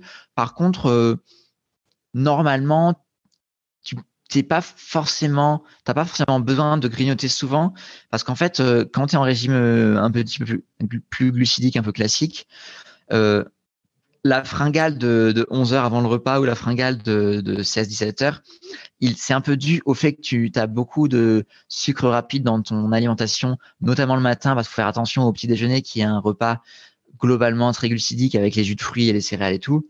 Et en fait, c'est ce, le fait de manger euh, beaucoup de sucre assez rapide qui font que tu as une chute d'énergie à 11h ou à 17h. Donc en fait, en, régime cytogène, tu as moins ce, ce, truc de chute d'énergie au milieu de la journée, ce qui est hyper appréciable, ce qui fait que normalement, tu peux euh, manger deux ou trois repas par jour sans trop besoin de, de, de collation tout le temps, tu vois. Alors Olivier, sur euh, maintenant les, les dangers, est-ce qu'il y a quand même des dangers? Ça peut faire peur de se dire euh, on se prive de glucides. Tu l'as dit, tu n'es pas médecin, c'est ton expérimentation de sportif, tu as testé quels seraient pour toi les, les inconvénients ou les dangers euh, dans ces premières semaines ou à long terme? Est-ce qu'il y en a? Et si oui, euh, bah, je te laisse les, les évoquer. Ouais, bah tu vois comme euh, comme tu disais, comme je le répétais vraiment, c'est que moi je suis pas médecin et il faut vraiment aller voir des médecins et des nutritionnistes si vous le souhaitez, ou alors si vous si vous avez des antécédents médicaux, des maladies, etc. Parce que faut pas rigoler avec sa santé. Euh, mais oui, clairement, les, les, risques à court terme, c'est de c'est de de plus avoir euh, de plus avoir assez d'énergie, de se sentir assez euh, faible, parce que tu vraiment dans la période de cette adaptation, tu limites à, ton organisme l'énergie qu'il préférait. Donc oui, clairement, il peut y avoir un, un effet secondaire qui est d'avoir une baisse d'énergie, tu d'être fatigué un peu tout le temps, parce que de pas savoir pourquoi, d'avoir une clarté d'esprit qui, diminue un petit peu. Donc ça, c'est un des, premiers risques de au moment de la céto-adaptation. Et en fait, c'est un il y a un, principe qu'on appelle la grippe cétogène ou kétoflux en anglais, qui regroupe un petit peu tous les effets secondaires du début de céto-adaptation. Donc il y a le fait d'avoir une énergie qui diminue un petit peu moins, qui peut être ressentie à la fois dans la vie de tous les jours, au boulot, etc., mais à la fois dans les séances de sport. C'est pour ça que, comme je le disais, il faut réduire son intensité. Il y a d'autres effets secondaires. Il y a un petit effet sur l'haleine parce qu'on produit des corsétoniques, qui est un, dans la famille de, l'acétone, mais sur euh, cette production d'acétone va pouvoir va diminuer avec le avec le temps. Mais voilà, au niveau de la laine, il y aura un petit euh, effet secondaire là-dessus aussi. Et euh, en gros, c'est ça les effets secondaires. C'est aussi faire attention au risque donc d'hypoglycémie un petit peu au tout début. Ça, c'est à la fois, comme je le disais, dans les, pendant le sport ou pas. Donc ça, c'est, faut faire vraiment attention, faut être conscient de ça.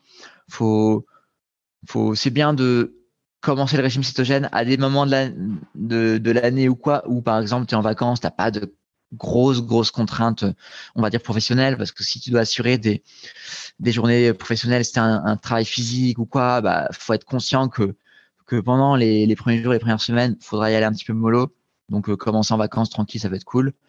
Donc voilà faut être conscient de ces de ces effets secondaires qu'on regroupe sous le nom de grippe cétogène euh, faut aller voir un médecin un, ou une nutritionniste ou des diététiciens diététiciennes si besoin. Et puis, euh, et faut vraiment bien se renseigner avant de commencer parce que il y a, il il quelques petites choses à connaître. Est-ce que dans cette euh, céto-adaptation, on peut s'autoriser des craquages. Est-ce que tu euh, as des, des astuces, peut-être des aliments qui peuvent euh, permettre de, de, ne pas retomber dans cette consommation à outrance de, de, sucre, mais quand même de se faire un petit peu plaisir quand euh, des moments un petit peu de doute ou de difficulté surviennent? Alors, bah déjà, euh, si je prends d'un point de vue du, du court terme ou des, du début du régime cétogène, il faut bien comprendre qu'on va essayer au maximum de se sevrer de sucre. Et en fait, on s'aperçoit à ce moment-là que le sucre, c'est un peu une addiction où quand tu coupes ta consommation de sucre alors que tu as l'habitude du petit gâteau de temps en temps et tout, bah, mentalement, ça va être un petit peu dur. Par contre, si tu passes cette cette période de sevrage, c'est un peu comme la clope. Au début, c'est dur. Après, quand tu t'es sevré, eh ben, c'est plus facile et tu oublies finalement euh, ce plaisir que tu avais à manger du sucre. C'est pour ça qu'au début, il faut vraiment être hyper strict pendant genre quelques semaines parce que bah, si tu essayes d'arrêter de fumer, bah, tu te doutes bien qu'une clope de temps en temps, c'est pas forcément ce qu'il y a de mieux à faire. Après, euh, sur euh, plutôt du moyen terme, pour essayer de pas craquer, de pas manger du sucre, il y a des alternatives possibles. Euh, tu vois, tu peux manger par exemple des petits fruits rouges comme des fraises et tout. Et dans les desserts, bah, tu peux te faire une cuillère de crème avec des fraises. Tu peux avoir des alternatives également. Tu peux tu peux faire de la pâtisserie avec des farines alternatives, genre des farines d'amande, des farines de coco, qui te permettent de faire des pâtisseries assez bluffantes, assez bonnes. Tu vois, sur mon site, j'ai des recettes de tiramisu, de moello au chocolat qui sont hyper bonnes. Tu peux manger du chocolat riche en cacao, genre 90 à 100% de cacao. Alors c'est comme le. Euh, ça doit être un peu amer quand même là. Hein. C'est un, peu amer au début, c'est même très amer. Après il y a des marques qui sont plus ou moins amères, mais au début c'est un peu dur. Mais en fait, quand on palise des habitudes du goût du sucre, eh ben tu retrouves des plaisirs dans le, dans le cacao qui est un peu plus amer, et tu t'aperçois que finalement c'est hyper bon. Mais voilà, tu peux augmenter progressivement la quantité de cacao dans tes chocolats, ce qui sont des alternatives qui te permettent de moins euh, risquer de, d'ouvrir un paquet de gâteaux et puis le manger d'un coup. Mais je te rejoins sur le, sur le côté sucre. On avait fait une expérimentation avec euh, Laurine Pinault et euh, Fabrice Kuhn. On avait fait deux épisodes sur ah, euh, l'avant et puis le constat quelques semaines, voire quelques mois après sur l'été dernier. Et outre la perte de poids qui avait été significative de mon côté, on avait revu complètement l'alimentation du petit déjeuner avec beaucoup plus de protéines et de matières grasses, moins de glucides. Et je me trouver, mais comme tu le disais tout à l'heure, sur le coup de 11h, 11h30, beaucoup plus en éveil sur un plan euh, mmh. cérébral parce qu'il n'y avait pas cette descente au niveau de l'attention. Je restais quand même en éveil et je pense que c'était lié à une glycémie beaucoup plus stable. Donc je rejoins justement tes, tes, principes sur euh, le fait de réduire drastiquement le sucre et sur les avantages qu'on peut déjà en tirer si on ne bascule pas totalement et à fond dans le cétogène. déjà la limitation de la consommation de sucre est quelque chose de, de très avantageux. Ouais, bien sûr. Et du coup, pour finir, euh, moi, je préfère être euh, honnête avec tout le monde parce qu'il y a beaucoup de trucs de gens qui, qui disent Ah, moi, en 7 ans de régime cétogène, j'ai pas touché à un biscuit, j'ai pas mangé un gramme de sucre. Confie-toi, bah, Olivier. Dis-nous la vérité. Non, non, non, mais tu vois, voilà, moi, je, je pense qu'il faut un petit peu se déculpabiliser là-dedans et, euh, et, et, comprendre qu'on vit en société, qu'on vit pas dans une grotte, que on peut euh, mettre en place une pratique euh, alimentaire qui a qui a euh, qui a un cap, comme je pourrais dire, mais tu vois, qui a un, objectif avec des assiettes idéales et tout. Maintenant, comme je disais, on vit en société, on, on, vit en famille, on vit avec des gens et tout. Donc, premièrement, des fois, c'est pas évident de de, de manger parfaitement. Et puis, je pense que il faut arrêter avec ces trucs de régime euh, complètement genre de un peu monastique et tout parce que d'avoir d'être trop strict sur son alimentation, c'est le meilleur moyen de tenir euh, un mois et puis de lâcher complètement et puis de repartir sur des travers qui sont hyper négatifs. Donc moi, je préfère dire à à tout le monde que oui, clairement, il y a des périodes dans l'année ou des périodes dans ma vie où euh, je suis pas en mode cétogène strict parce que voilà, euh, il y a les aléas de la vie qui font qui font ça. Des fois, j'ai pas assez préparé mes mes repas parce que clairement, euh, pour avoir un, pour essayer de pas trop craquer, c'est c'est important, c'est bien d'anticiper au maximum ses repas, d'avoir le frigo plein parce que c'est euh, quand je craque, c'est clairement parce que il est 20h, 21h, je me que j'ai rien dans le frigo et tout. Donc voilà, moi je suis j'ai une approche euh, maintenant qui est plus souple parce qu'aussi avec les années, tu peux te permettre d'être un peu plus souple et ton corps switch de, du cétogène ou pas. C'est ce qu'on appelle la flexibilité métabolique. Fabrice Kuhn, il a hyper, bien expliqué lors de, dans des livres, par exemple. Euh, par contre, voilà, euh, je préfère dire aux gens qu'il y a tout intérêt, comme tu disais, à être dans une approche limiter les sucres au maximum. C'est l'objectif ultime. Mais voilà, c'est l'objectif ultime, mais on vit un peu en société.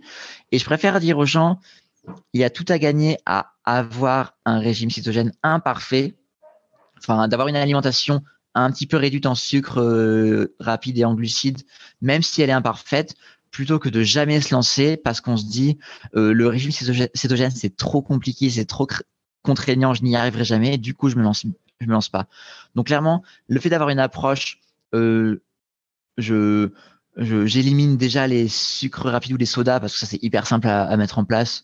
Euh, de temps en temps, je préfère boire un Perrier ou un soda euh, euh, light, même si l'aspartame c'est pas ouf non plus, mais mais voilà, d'avoir une approche un petit peu réduite en glucides de temps en temps ou en sucre rapide.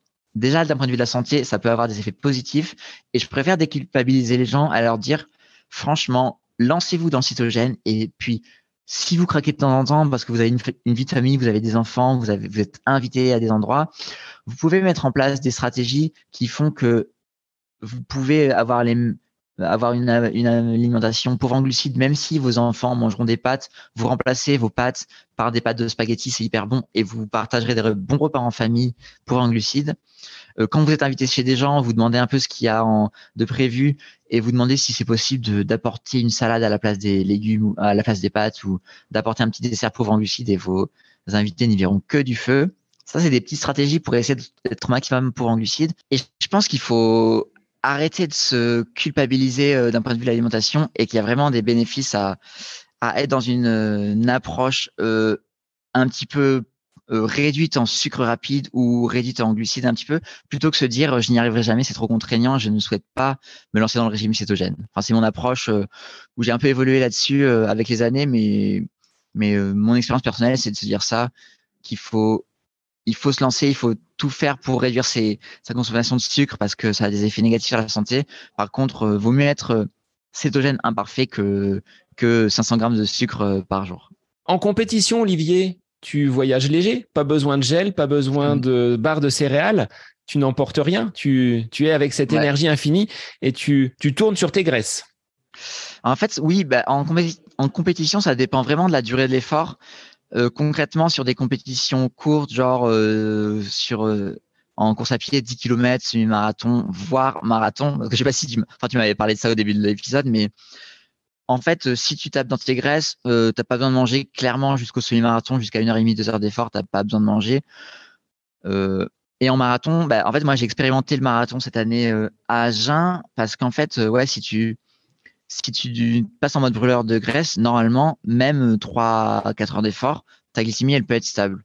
Par contre, euh, je me suis dit lors du marathon de Paris où j'ai fait 2,58, tu vois, je sais pas si tu avais parlé de ça, mais ouais, j'ai fait 2,58 au marathon de Paris cette année à Agen. Je suis parti, j'ai pas mangé de petit déjeuner. Par contre, j'avais clairement expliqué à tout le monde que que vu qu'il y a des ravitaillements toutes les, tous les 5 km, si j'avais besoin de manger euh, un quartier d'orange, un bout de pain d'épices à chaque ravitaillement, je le ferais, je me priverais surtout pas parce que euh, la santé avant tout, je vais pas risquer de tomber dans les pommes parce que j'ai rien mangé. Du coup, euh, on peut avoir une approche en compétition qui soit un peu plus riche en glucides quand on a, si on en ressent le besoin.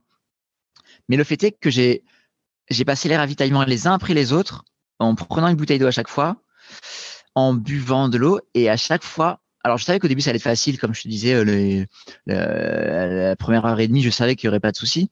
Mais en fait, j'ai passé tous les ravitaux jusqu'au ravito du 35e en me disant bon ben encore une fois j'ai pas faim ravito suivant encore une fois j'ai pas faim ravito suivant. Et j'ai terminé le j'ai terminé le marathon à jeun sans rien avaler. Et avec une glycémie enfin une glycémie stable ou avoir une sensation de glycémie vraiment stable. Donc ça je trouvais ça assez intéressant de montrer à, aux gens que si on fait un régime cétogène bien fait, bien structuré et tout, on, on peut faire un marathon à jeun euh, parce que la glycémie est stable malgré euh, l'intensité de l'effort qui est quand même euh, qui est quand même rude. Hein. Enfin, j'imagine que tu, tu, sais ce que c'est un marathon. Tu, tu j'en ai jamais fait. T'as jamais fait de bah alors Mais jusqu'au semi-marathon, même un 10 km, je vois à peu près l'intensité que ça. Donc voilà, c'est l'intensité maximum pour le temps pour le temps d'effort ou la distance connue. Donc donc voilà, je trouve ça cool de montrer à tout le monde que si on fait un régime cétogène, on peut taper dans ses graisses pendant, pendant un, effort de trois heures. Par contre, clairement, là, c'est pareil, euh, il faut, faut que qu'on dise aux gens qu'il faut pas se lancer dans un marathon à jeun euh, du jour au lendemain. Ça peut être hyper dangereux parce que l'organisme, il va pas, il va pas, il va rien comprendre. Également, il faut pas partir euh, faire du vélo les ventres vides sans, sans collation, sans expérience. Il faut vraiment expérimenter sur des petites distances et à des intensités d'effort très basses et puis aller petit à petit. Moi, comme je te disais, terminer un marathon à Agen, c'est pas, c'était pas un objectif dans la vie. Euh, j'ai rien à prouver à personne euh, euh, parce que ça m'intéresse pas trop. Mon objectif c'était de faire un marathon dans de bonnes conditions.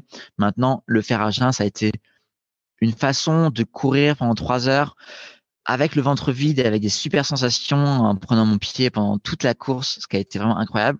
Alors que les marathons que j'avais fait quand j'avais débuté le régime cétogène, j'avais manger un énorme petit déjeuner avec plein d'œufs, plein de légumes et tout. Et en fait, j'avais passé un marathon horrible parce que j'étais en pleine digestion. Donc, euh, donc là, je savais qu'être à jeun, ça allait être un, un avantage pour moi parce que je serais léger. J'aurais pas de ballonnement. Mais par contre, voilà, faut pas se lancer à jeun euh, du jour au lendemain. Ça peut être très dangereux. Alors Olivier, moi je vais laisser les auditeurs peut-être venir à toi par euh, bah, ce livre qui vient de sortir, Performer en mode cétogène, avec cette promesse hein, d'en finir avec les hypoglycémies et de découvrir l'énergie infinie. C'est aux éditions donc Thierry Soucard, ton éditeur. Sur quel support les auditeurs peuvent te, te, retrouver? Il y a une chaîne YouTube, il y a un site internet? Eh ben ouais, avec plaisir. Euh si le sujet vous intéresse, en effet, il y a mon livre qui est sorti aux éditions Thierry Soucard. Vous tapez Olivier Maria sur euh, n'importe où et achetez le plus tôt chez vos libraires indépendants. C'est le même prix que sur les grosses plateformes. Et sinon, sur les réseaux, bah, mon, mon pseudo, c'est Low Carb Frenchy. Euh, sur euh, Insta, Facebook, YouTube, Strava, je, je ne sais quel autre réseau, c'est un peu tous les réseaux. Vous pouvez m'envoyer des messages si vous avez la moindre question. Et également, si vous avez envie de lire quelques articles, euh, j'ai une centaine d'articles et de recettes sur mon site internet. C'est lowcarbfrenchy.com. Donc là, vous êtes vraiment les bienvenus. Si vous avez, si vous êtes curieux sur le sujet, allez lire les articles, allez me poser des questions. J'essaierai de répondre au maximum à vos messages privés ou en commentaire et, et ça sera hyper cool de, de vous avoir. Ouais. Sachant que dans ton livre, on retrouve déjà un bon panel de recettes avec ces différentes étapes hein, pour mener cette euh, transition vers le régime cétogène. Donc c'est très pédagogique. Moi, l'enseignant, je vois que ce livre, euh, ben, on peut le mettre dans toutes les mains. C'est assez euh, simple à lire. Il n'y a pas de grands concepts trop compliqués et on peut avancer petit à petit en fonction de, de, de sa connaissance et de son envie de basculer sur cette nouvelle alimentation. Exactement. Oui, bah en fait, en deux mots, le livre, on l'a, pensé avec l'éditeur comme le livre d'un déjà du point de vue du sportif et, qui a expérimenté lui-même et qui sait de quoi il parle plutôt que du point de vue du scientifique.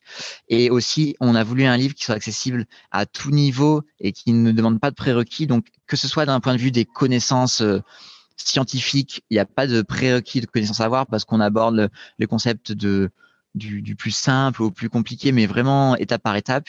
Et puis également d'un point de vue d'un point de vue sportif, c'est pas pour les sportifs et les sportives professionnels ou ou élite, c'est vraiment pour tout euh, pour tout niveau, que ce soit euh, la sportive ou le sportif qui qui font deux footings dans la semaine pour le plaisir ou euh, ou celui ou celle qui chasse un peu les chronos et les records.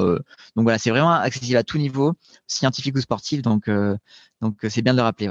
Alors Olivier, moi j'avais une dernière question. Un instant pour toi à côté de tes sandales, pas de tes pompes parce que tu n'en portes pas en course à pied. Euh, ce serait quoi? Un moment que tu apprécies en dehors de toute activité sportive, que ce soit de la course à pied ou du vélo? Qu'est-ce que tu fais? Eh ben, écoute, ah, c'est une super question. Je m'attendais pas du tout à la voir. Euh, une, un bon moment, ça serait, euh, ça serait un petit, ça serait l'été ou printemps, un petit voyage en mode en mode euh, bas carbone, sans avion, euh, en ayant pris le train ou le vélo pour aller dans un petit coin hyper sympa, un bon petit resto, un petit coucher de soleil, euh, un, bon petit cocktail, un bon petit resto, tout ça pauvre en glucides. Et puis, puis voilà, partager des moments avec les proches, aller visiter, aller voir des musées, aller voir un bon petit concert. ça, ça serait des bons petits moments hors du sport. Mais c'est vrai que avec toutes les heures de sport et tout, ben, c'est quand même un peu plus dur à caler, mais, mais oui, faut, au-delà du cétogène, du sport et tout, faut, faut prendre du plaisir dans la vie euh, avec ses proches, c'est hyper important. Merci Olivier pour euh, ce témoignage sur cette alimentation un petit peu atypique, mais qui peut euh, convenir à des sportifs qui veulent performer et en finir avec les hypoglycémies. C'est la promesse donc de ce témoignage et de ce livre aux éditions Thierry Soucard, l'auteur Olivier Maria, que je remercie. Merci beaucoup, Sébastien, pour l'invitation. À plus. Et pour les auditeurs, eh bien, je vous dis à la semaine prochaine pour un nouvel épisode du podcast À côté de mes pompes. Bonne semaine à vous.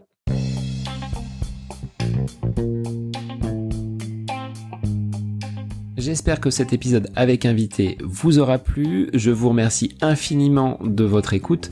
Pour euh, faire remonter le podcast dans les classements, je vous invite à laissez une petite évaluation sur Apple Podcast, 5 étoiles, un petit commentaire, ça me fera énormément plaisir et vous permettrez au podcast d'être remonté, diffusé, euh, déployé sur euh, ces différentes plateformes de façon euh, bah, plus importante encore qu'il n'est actuellement. Et puis je vous invite à me retrouver sur les différents réseaux, hein, Facebook, Instagram. Laissez votre petit message, votre commentaire, ça me fait plaisir d'échanger avec vous. Si vous avez des questions, si vous voulez voilà échanger sur quelconque sujet en lien avec la course à pied, mais pas que, parce que le sport c'est une philosophie de vie et c'est une passion qui nous anime de façon commune, donc n'hésitez pas à venir échanger avec moi. Sur ce, je vous souhaite une bonne fin de semaine, un bon week-end et je vous dis à la semaine prochaine pour un nouvel épisode du podcast à côté de mes pompes.